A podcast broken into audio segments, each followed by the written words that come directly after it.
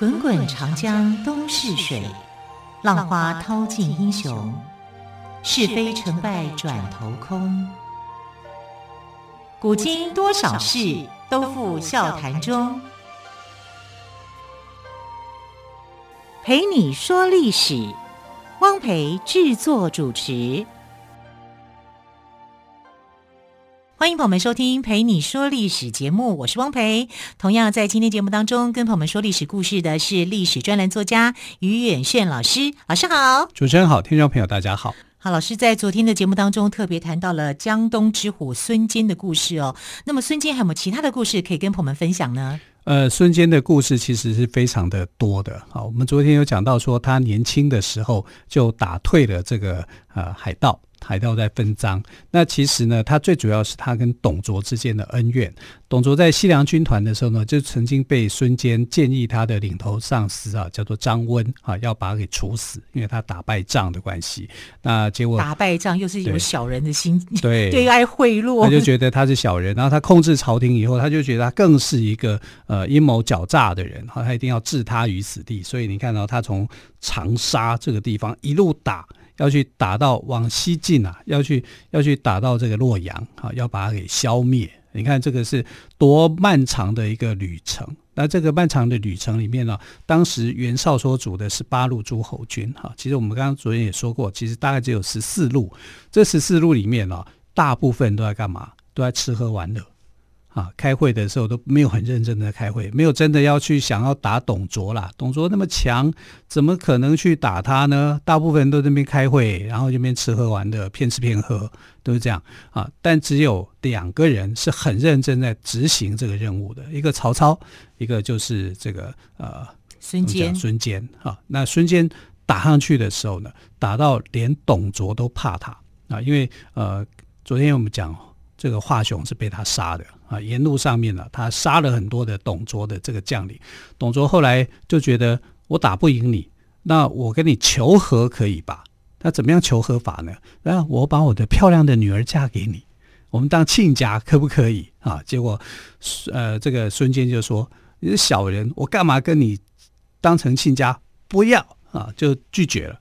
拒绝以后呢，就要发动火力啊，全面去攻击这个董卓。董卓就害怕了啊，所以他就带着汉献帝啊，就是逃到了这个西安啊啊，因为本来是在这个洛阳的嘛啊，所以后来他们就啊跑回跑回这个长安城啊，就是东迁，再再往西部再偏移一点啊，就洛阳我就放弃了。但洛阳放弃以后呢，他就放一把火把洛阳给烧掉，因为他不要让啊董卓啊，他不要让这个孙坚。啊，拿到什么其他宝贵的东西，就他放一把火啊，把京城给烧了。那等到这个呃孙坚来到洛阳的时候，洛阳已经是非常残破。所以你看董卓这个人心眼太坏啊，他挟持百官，挟持皇帝，好往西边逃跑，就是怕孙坚打上来。那孙坚，那为什么大家都会让他得逞呢？被谁得逞？董卓啊！啊，董卓军力很强。董卓的他是西凉军团里面最强大的，啊，所以呃，这里面也只有孙坚能够控制得住他，啊，包括而且孙坚也不怕他，对，包括曹操都被他打败，曹操也是被打败的，啊，曹操有勇气去对抗他，但被打败，只有孙坚是打胜仗，打到他想逃跑，啊，所以你看这就不一不一样了，所以我们要说他就是这个三国末哎东汉末年的时候的第一人，啊。但爱国心又强，爱国心又强，好，他要去把这个整个局面，如果他能够撑得住的话，因为你要知道那个时候他的背他的背景，他就是一个太守，长沙太守，他是汉朝的一个官员，他要把这个汉朝的奸臣给斩除啊，那这个奸臣就吓到跑掉了啊，但当然他的政权还在啊，董卓是很聪明的人啊，他懂得呃要去挟持皇帝，因为皇帝在就代表政权在嘛。啊，你不能够去威胁到这个政权嘛。然后他到洛阳的时候，开始就是清理洛阳，因为残破一片嘛，已经被火烧了。啊，被火烧的时候，哈，《三国演义》有特别写这一段。那这一段其实是有点黑化这个呃孙呃孙权的哈，呃不是孙坚的。好，我们来看《三国演义》的第六回里面的情节的描述。他就说，长沙太守孙坚呢，在攻进洛阳城之后，士兵们在一口井里面发现有这个发光的这个现象，一口井在发光，所以孙坚就派人去打捞。那打捞之后呢，就发现找到一个是一个女尸，而这个尸体里面呢，牢牢抱着一个物品。这个物品是什么呢？就是传国玉玺。传国玉玺，对对对，玉玺不是应该在皇帝的身上吗？对呀、啊，就是皇帝的传国玉玺啊。就是说，你如果拿到这个玉玺的话，就表示呃你受命于天，因为这个是这个玉玺是秦朝的时候啊，秦始皇的那块那块传国玉玺。后来汉朝建立以后啊，就就拿着这一块的啊，然后到东。呃，西汉末年的时候，哈，王莽从王政君手上啊去抢夺回来，但王政君那时候曾经生气，把这个玉玺往地下一摔，所以这个玉玺里面应该就有一个缺一个角，那缺一个角，后来他们就呃就是做了一个弥补，哈，用一个呃金呐金子把它给做好来，把那个角给。补充上来，所以这个传国玉玺，这代表着说这个国家的重要的一个宝典啊。那传国玉玺上面写的几个字叫“受命于天，既寿永昌”。那孙坚知道这是这个很重要的传国玉玺啊，所以他就啊私藏这个玉玺，赶回江东。好，但这个说法呢并不可靠，这是《三国演义》里面的写法。啊，《三国演义》我们说他对孙坚有很多不太公平的这个说法，尤其是在这个叙述上。可是你这样写的话，会不会让皇帝怀疑你的忠心呢？皇帝其实也不知道他的玉玺跑到哪里去了，对不对？那是谁会怀疑他的忠心？是这个孙坚的顶头上司，叫做袁术啊。袁术是袁绍的这个家族里面的一个成员。袁绍其实他在家族里面地位不高的。啊，但是后来才显得有地位哈。但袁术哈，袁公路这个人当时是很心高气傲的，然后他就觉得孙坚打赢了这么多场，哈，好像就是好像就看他表演一样，哈，所以有人就跟他告状，就说这个人要抢你的风头啊，干嘛干嘛？因为他是他孙呃袁术算是这个孙坚的顶头上司嘛，所以他就把他召回来，紧急召回了。那。呃，这个孙坚那时候在想，我正要去追赶董卓的时候，你把我招回来，然后你不给我粮草，不给他粮草，他就得得要回来，因为没有这个后援补给是一件麻烦的事情。他被克扣粮草，克扣粮草，他就只好就回去，回去跟这个袁术他就讲，我是来帮你的，你们家这个满城的人都被董卓给杀了，我是来为你报仇的，结果你竟然扯我后腿，这样对吗？啊，后来袁术听了就觉得不该听信他人之言呐，好就好了，好了，这样子你帮我去打另外一个人呐，就是打刘表啊，就是啊去跟黄祖做一个对抗，说你一定有任务啊，才这样子去安抚他那一颗这样的一个心情。好，那我们来看，这对这个孙坚来讲就是一种伤害了，对，而且非常不公平，非常不公平的。那更不公平的是罗贯中写这件事情。那我们来看罗贯中他为什么会这样写？啊，他那他写这个故事也不是说完全虚构，因为他是采用了三国时期的这个吴国的一个史官，叫做韦昭啊。韦昭这是他的名字。好，后来到了这个呃三国成立以后啊，他被改名叫韦耀，耀就是呃光耀的耀，日字边的那个耀啊，因为。昭是司马昭的名讳嘛，啊、嗯，所以古人是这样子啊，就是皇帝是谁，那他你你跟皇帝的名字冲在一起是不行的啊，不像我们现在人可能不会这么想，没有多的忌讳了，对对对，就没有这样的。但以前会啊，以前是很严格的啊，所以所以伪药伪就是韦小宝的伪药就是火药日土药日的药，对对对啊，不是假药，不是中药的药，对对。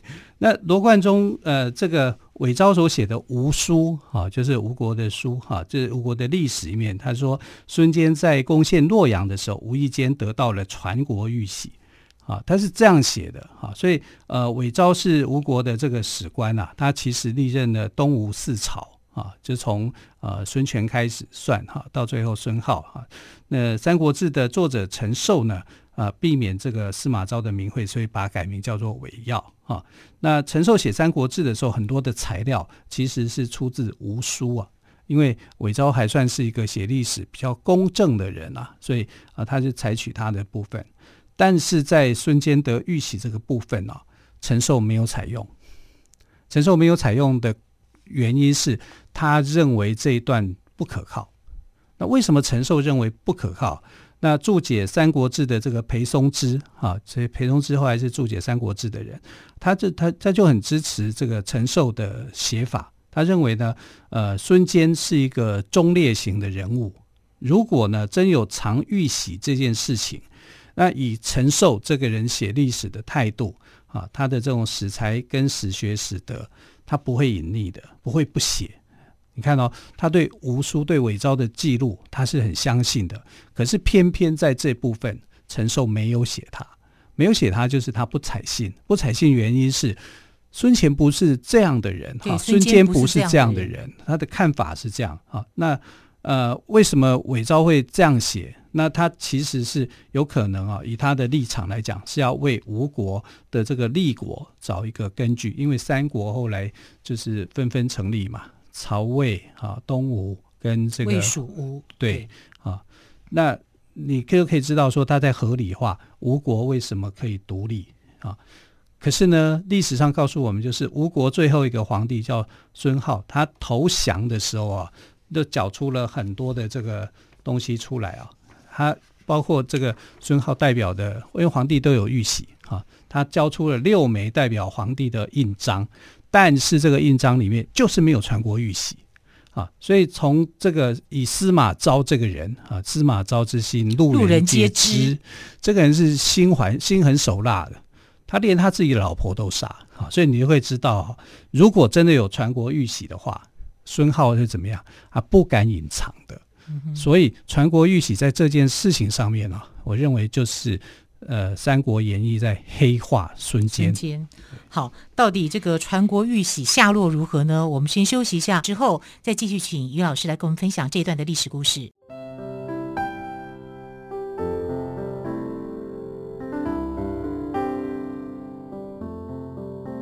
听见台北的声音，拥有颗热情的心。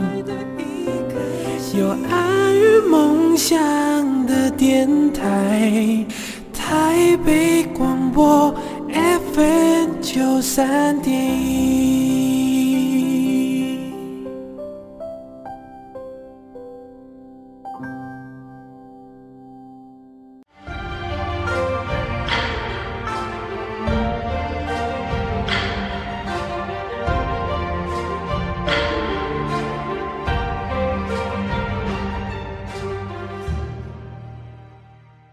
这里是台北广播电台，我是汪培老师。刚刚谈到了哦，传国玉玺，那到底下落如何呢？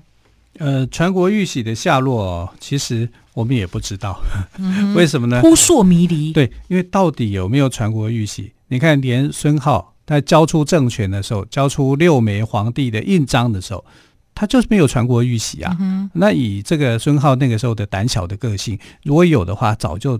交出来的，对呀、啊，因为司马昭多可怕、啊，司马昭这个可怕的人物啊，啊所以他应该是害怕他的，所以孙浩是不敢藏匿的。对，但我们来看哦，就是那为什么呃，这个《三国演义》写的好像跟真的一样啊？因为这《三国演义》里面呢，一种阴谋论啊，我觉得啊，啊，因为呃，罗贯中的一个写法啊，就是把孙坚变成像是一个小人一样。啊，他好像他去打这个董卓是有目的的，是要拿到传国玉玺的。其实孙坚去打董卓的时候，根本就没有想到有传国玉玺这件事情嘛，对不对？啊，只是后来就是说，呃，有一个呃伪造的一个说法，认为说里面啊，他得到无意间得到了传国玉玺。那这个事情因为这样子就变得扑朔迷离了。可是我们回过头来看哦，就是《三国演义》写这件事情的时候，其实就是一种阴谋论嘛。他要把孙坚写得很小气，他去打董卓是有他的这种目的的哈，他是想当皇帝。可是这个东西就跟历史上就产生很大的一个摩擦了，因为不是嘛啊。那《三国演义》后来的一个叙述就是说，他拿到三这个传国玉玺以后。啊，就被袁术给召回，因为袁术想要这个传国玉玺，他想要当皇帝啊，就是这样有这样的一个梗在铺陈。但是我们知道袁术把他招回来，原因是因为他害怕这个孙坚做大啊，所以就故意不给他粮草，是这样子的哈。这个跟历史跟真实的这个呃，跟小说里面啊，就变得有很大很大的差异。我们来看这个《三国演义》是怎么样去黑孙坚的。第一个不公平的地方就是华雄明明就是孙坚杀的，他偏偏啊要这个塑造是关公杀华雄的。啊，所以这个基本上面来讲，就捏造了捏造了这样的一个东西。那第二个啊，他塑造了一个传国玉玺的传闻，把传闻当真实来写，写进小说里面啊，因为这也可能，也许也只是一个谣言，并没有被被查证过的，也就是我们现在讲的假讯息、假新闻啊，他把假讯息、假新闻当真的在处理哈，然后就让这个孙坚去背了这个黑锅。那老师，为什么罗贯中要这样黑化孙坚呢？哦，他黑化的人可多了啊！他只有对蜀汉哈汉朝政权哈，他是这个合理化的，其他两派他都认为他们是奸诈的、狡猾的啊！这是他 主观太强，这是他写，因为他不是写历史，他是写小说啊，所以他的这个小说里面，你就没有办法去说他怎么样。所以我们常常讲说，小说哦是最大的骗子。啊，因为是虚构的嘛，虚构的真实，它基本上还是虚构的啊。它只是说他写人性，他把这人性的这一面给写出来。可是写历史小说的时候，你就必须要回顾、回复到他的一个历史面貌、历史的一个真实，有就有，没有就没有。你在写这个用小说去写历史人物的时候，危险性是很高的。因为我比如说讲我们看的武侠小说，金庸写的武侠小说很好看呐、很合理呀，对不对？我们看小说的时候很精彩啊，可是当他牵扯到历史上的真实的人物的时候，他可能就有问题了。比如说，他写到这个全真教的人物的时候，不是说这个呃这个尹志长呃尹志平对不对？跟小龙女欺负了小龙女嘛？对，人家尹志平是全真教的教主，道德操守都很高的，然后你去虚构这么一段。问题没有小龙女啊，她没有跟小龙女发生这个事情啊。嗯、可是现在每个人在谈到全真教的教主尹志平的时候，脑子里面就想到他欺负小龙女，对不对？都觉得他是坏人，都觉得他是坏人。哇，那家全真教的人不是气死了？对啊，火都火死了，对不对？所以后来金庸在晚年的时候又改掉这一段嘛。嗯哼。可是你知道这个流行了好多年了，所以尹志平的形象就变坏了嘛，就黑化了嘛，对，对不对？他有他有做错什么事吗？人家是道德道德很清高的一个人物啊。就像有人说，到底是谁智擒鳌拜呢？有人写韦小宝。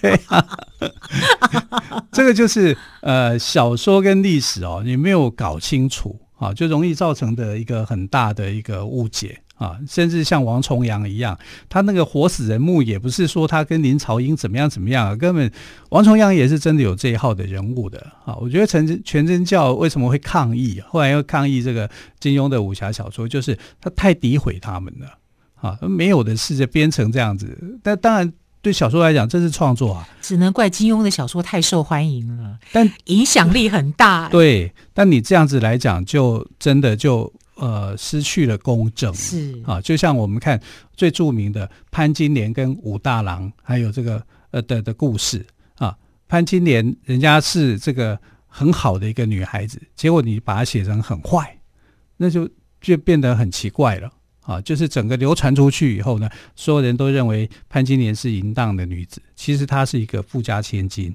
啊，她是一个道德操守其实很高的啊。这就是历史上面。的这个真实的历史不被采信，我们反而相信了虚构的小说所造成的一个很大的问题。尤其其实《三国演义》，《三国演义》大家很爱看，然后就把《三国演义》当正史在读，然后呃谈到正史的部分，哎呀你乱讲的，《三国演义》没有这样子写。问题是《三国演义》写错啊，《三国演义》故意这样子写的啊。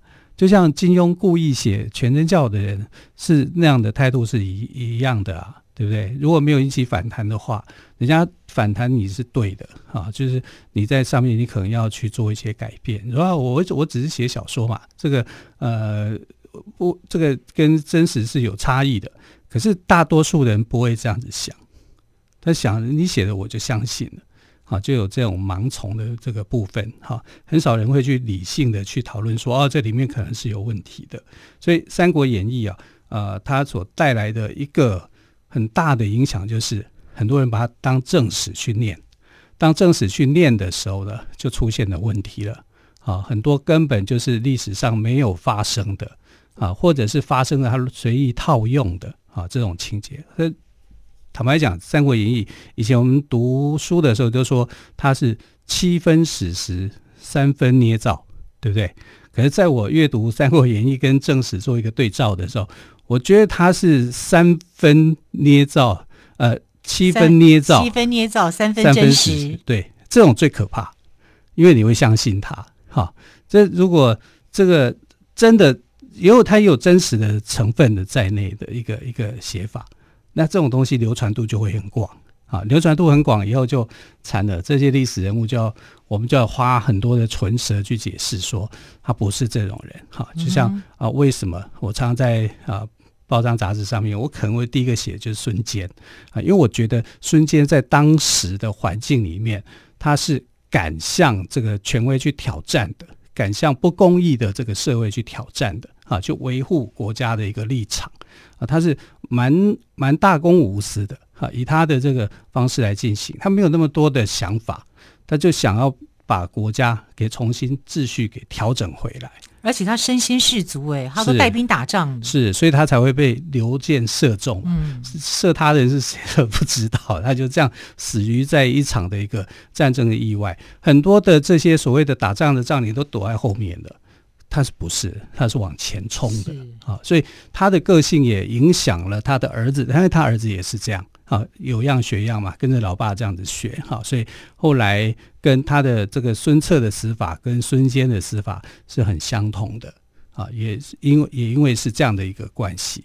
但不管怎么样，这个呃孙家啊的几代。我都觉得这几代的人是在这个现今的历史上面来讲，哈，我们要给他还给他一个公道的一个地位，然后来重新去认识他们的，尤其是孙坚，是江东之虎，孙坚是一个可敬佩的人物。嗯，老师，你刚刚谈到哦，就是孙坚从洛阳赶回袁术的总部，并不是袁术要孙坚交出传国玉玺，而是袁术呢，他听信了谗言，他担心孙坚势力做大，就故意去扯他的后腿，不给他的军粮。可是孙坚他就直问袁术啊，就逼得袁术补发军粮。而孙坚胆子也蛮大，还敢跟老板吵架。是啊，我帮你老板做事情，你老板在扯我后腿啊。所以在职场上面来讲啊，其实孙坚不算合格的人物了啊。他所以他。呃，只能在外面去冲啊，去打，当这个呃，后来你看他的一个下场啊，很多人都是可以预料得到啊，包括像曹操的一个谋士叫做郭嘉，郭嘉就已经预料到说这个孙坚啊，甚至孙策他的下场是怎么样。嗯哼，老师，那你你有没有觉得哦，如果说这个关键时刻孙坚继续进攻董卓的话，让汉献帝不再受制权臣，或许东汉有复兴的时刻？那有可能。啊，因为孙坚的这个立场是为国家去想的啊，他的他没有为他这个私心是很小的，至少在那个时刻，如果他的时刻能够一直把董卓给打打下来的话，整个汉朝。就可能会在国作会再延伸，可能是命运是不一样的。嗯、是好，非常谢谢岳轩老师哦，今天特别跟我们谈到了孙坚跟传国玉玺的故事。真的，孙坚没有做这样子的事哦。是，好，谢谢岳轩老师，谢谢喽，亲爱的朋友，我们明天再会，拜拜，拜拜。